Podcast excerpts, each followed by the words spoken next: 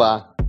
Espero que você tenha um dia com serenidade, um dia de aprendizado e realizações. Gravo esse áudio numa segunda-feira e para quem já me acompanha sabe que as segundas-feiras é o dia onde eu compartilho a minha newsletter semanal.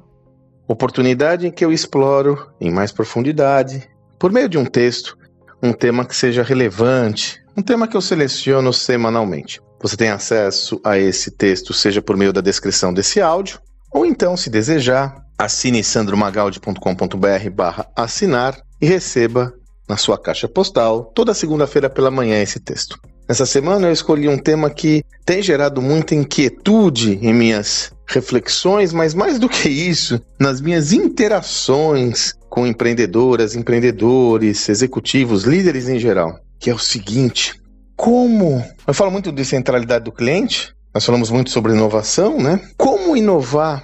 Como entender as demandas do cliente?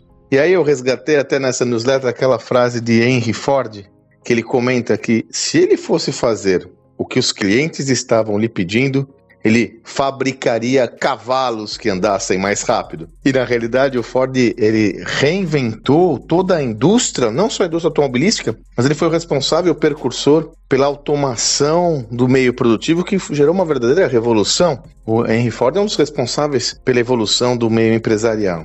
E essa fala do Ford é muito curiosa, né? Porque de fato, se nós formos perguntar aos nossos clientes o que eles desejam, é, automaticamente o indivíduo já racionaliza e vai trazer uma informação toda formatada, formal, que muitas vezes não é aquilo que ele deseja.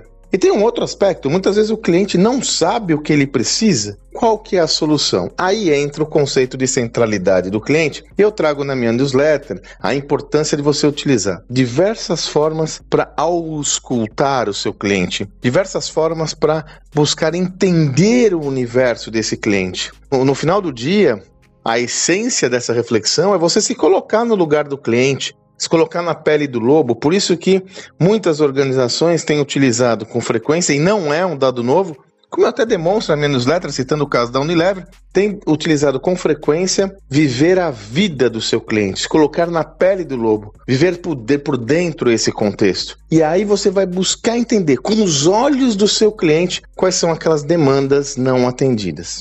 Uma estrutura muito interessante para isso, eu reitero, é você buscar entender a jornada do seu cliente sobre a ótica dele.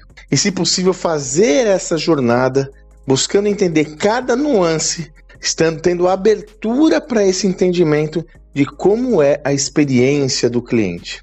Na, no meu texto, eu cito a etnografia. Eu dou um exemplo do, do um exemplo muito famoso da Unilever com o Live Boyle, que foi escrito inclusive pelo professor C.K. Prahalad, com quem eu tive a oportunidade de interagir muitas vezes na HSM, um dos pensadores que eu mais admiro na história da gestão. Pois bem, veja, você tem que usar múltiplos formatos, múltiplas fontes para entender as demandas do seu cliente. E lembre-se, quando você pergunta alguma coisa racionalmente, a tendência é esse cliente responder racionalmente. E as demandas silenciosas, na maior parte das vezes, não são externalizadas, elas são implícitas, tácitas. Muitas vezes o cliente não sabe o que ele quer ou o que ele deseja. Espero que você tenha um excelente dia e até amanhã.